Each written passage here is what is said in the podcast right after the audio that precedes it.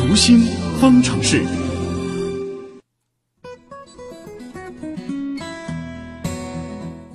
最近九五后秒辞成为了网络热搜词。秒辞这个秒呢是分秒的秒，辞就是辞职的辞。很多研究报告显示，九五后职场的离职率啊相当高，几乎平均七个月就辞职。对此，网络上讨论热烈，有抨击也有反驳的。那今天的读心方程式，我们就要聊聊这个话题。那么，九五后选择秒辞的原因都有哪些呢？首先，我们要来听一下心理观察员于玉新的分析。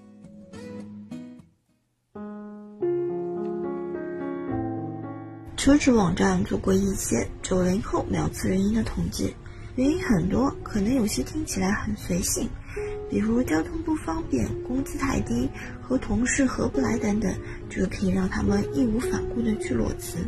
有些行为在老一辈人看来会觉得这些孩子十分的不踏实。我们剖析比较深入的原因，九五后的父母大多比较年轻，经济条件相对比较好。所以，九五后相对也会更加追求自我感受和自我价值。他们考虑工作的首位不再是稳定和自身的安全感。之所以敢于裸辞，可能是因为他们清楚自己喜欢什么。如果现在的工作不适合自己，他们可能会毫不犹豫地选择去离开，而相信自己可以找到更好的。对于这注重个体个性教育的一代人来说，在考虑是不是要久做一份工作时，他们会更加注重自己的感受。九五后秒辞的背后蕴含着这一代人怎样的心理特征呢？我们应该怎么来看待这样的现象？连线的是我们的老朋友，国家心理咨询师培训鉴定考官张华老师。张华老师您好。哎，主持人你好。嗯，其实不同的时代啊，人们看待同一个事物的观念一直在变化当中。那对于这一点，大部分人都有认识。那为什么辞职这件事会引发这么激烈的一个讨论呢？呃，首先呢，从时代上来讲，我想不同时代的人对于这个辞职看法不一样。嗯，像这个老一代的人，或者说我们九零之前的，啊，他们可能注重工作的稳定啊，注重工作做了久了，做得好了，前途很重要。嗯，啊，然后可能九零后呢，就会注重这个工作是为生活服务的啊，注重自己的感觉。兴趣才是选择的首要首要位置。嗯，我觉得这一点很重要。那另外呢，其实当然，不管是九零前、九零后，还是九五前、九五后，呃，对一部分有对一部分这个这个工作来讲，跟个跟很多人的个性也有关啊。可能有些人的个性上就觉得啊，工作嘛，呃，就是为了生活，呃，也不要去太辛苦，或者说也未必是一定要做一辈子。因为现在的职业环境也发生很多变化，嗯，因此呢，就是可能是确实是每个人的心态上，就不像以前一样，只是说工作，啊，就是这个这个我们生活都围绕着工作，嗯，那现在呢，反过来，工作开始围绕生活了，嗯，那从心理学的角度来看，一个人的价值观其实是有年代感的。那九五后的这个心理特质具体是怎么样的呢？我们应该怎么去正确的看待这样的一种心理特质呢？那首先呢，他是会在乎自己的感受多一点，嗯啊，因为这个不管是工作也好，生活也好，啊，开心是他们可能最需追求的啊，他们不大会压抑自己，啊，可能会为了满足自己的一些开心，会去考虑说，哎，这个工作我是不是感兴趣，以及说这个人际关系是不是好，工作环境是不是好，呃，职场人际是不是复杂，所以呢，那甚至我想休息休息，我我就休息了。而不像过去的人说，我可能考虑吃苦啊，考虑长久啊，这这一点对九零后来说很是一个很重要的一个转变。嗯，那另外呢，因为他们的环境、生活环境也不像上一代一样，说这个经济压力很大，工作环境很很辛苦，所以呢，就是好不容易找到一份工作，只要为了能挣钱，可能为了维系这份工作，就会付出很大的代价。嗯，而九九五后他们的生活环境，父母这一代文化也高。那这个经济上也有一定的保证，所以他们在这块上考虑就可能会少一点。嗯，那其实我们说到九五后秒辞这个热议话题，其实也不是说呃辞职是不对的，不是这样。如果说是为了更好的发展跳槽或者是自己创业等等，我们觉得也是无可厚非的。那因为哪些心理的波动所引发的秒辞，您觉得可能应该我们去避免的呢？对。呃，秒辞呢本身这个词也也未必说一定是坏事。嗯，那你说上一代的人，那一干一份工作，这份工作让自己很辛苦，然后让自己过得很压抑，人际关系也不好，各方面都不好。你说非要硬撑着干，可能未必也是好事儿。嗯，那所以呢，从一定意义上来说，他们随着社会的变革，呃，这个他们觉得考虑工作环境，考虑秒辞，呃，辞去让自己这个不顺心的东西，呃，不顺心的工作，我觉得也可以理解。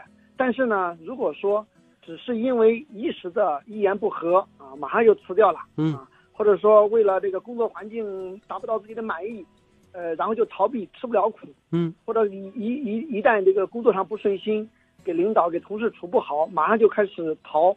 那我觉得这样一种秒辞呢，它实际上不是，呃，不是说他是为了自己的开心，他是是在逃避这样一种逃避的行为，那我觉得就不值得提倡了。因为确确实实，只要是工作，可能都会遇到这个挫折啊，都会遇到一些人际关系需要我们去应对和面对的这样一些事情。啊，对，所以还是要看情况。但您刚刚提到的这种情况，就是说，可能有时候这种辞职是因为一时冲动，事后会觉得后悔或者是可惜的。那我们怎么样才能做到去避免这样的情况发生呢？呃，辞职本身我们也不鼓励，也不去，也也也不去这个反对。嗯但我觉得，在我们辞职之前，我们要想一个问题，嗯自己问自己一个问题，就是如果我下一段工作，我会还会不会碰到类似的情况？比如说嗯还会不会会不会碰到人际关系的问题？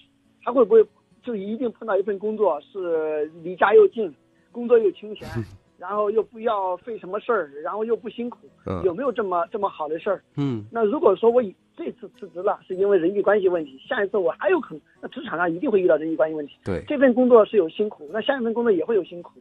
那如果我考虑完这个东西，我下下次遇到还会不会遇到类似的情况？如果遇到了，我是不是还是加个引号逃避？嗯那那如果考虑完这个问题，你就可以考虑说这份工作我是不是要坚持一下，啊？那如果同样以后会遇到这种问题，那这一次我可能也要解决这个问题。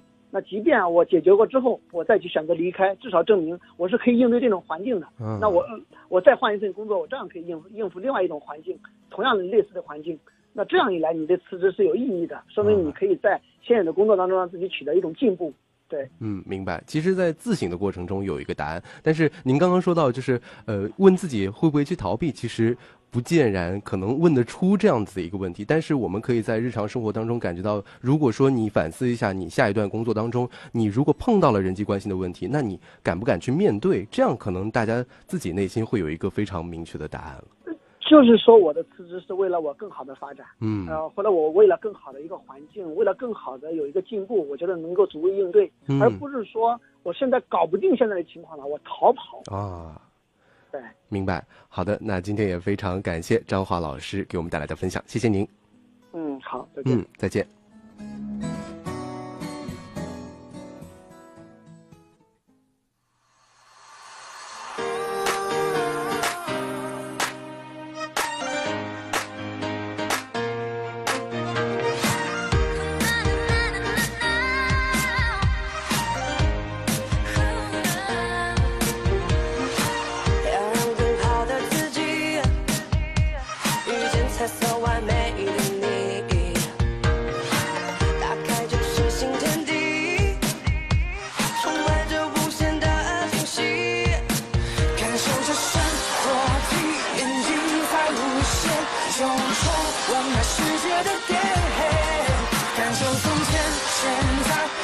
去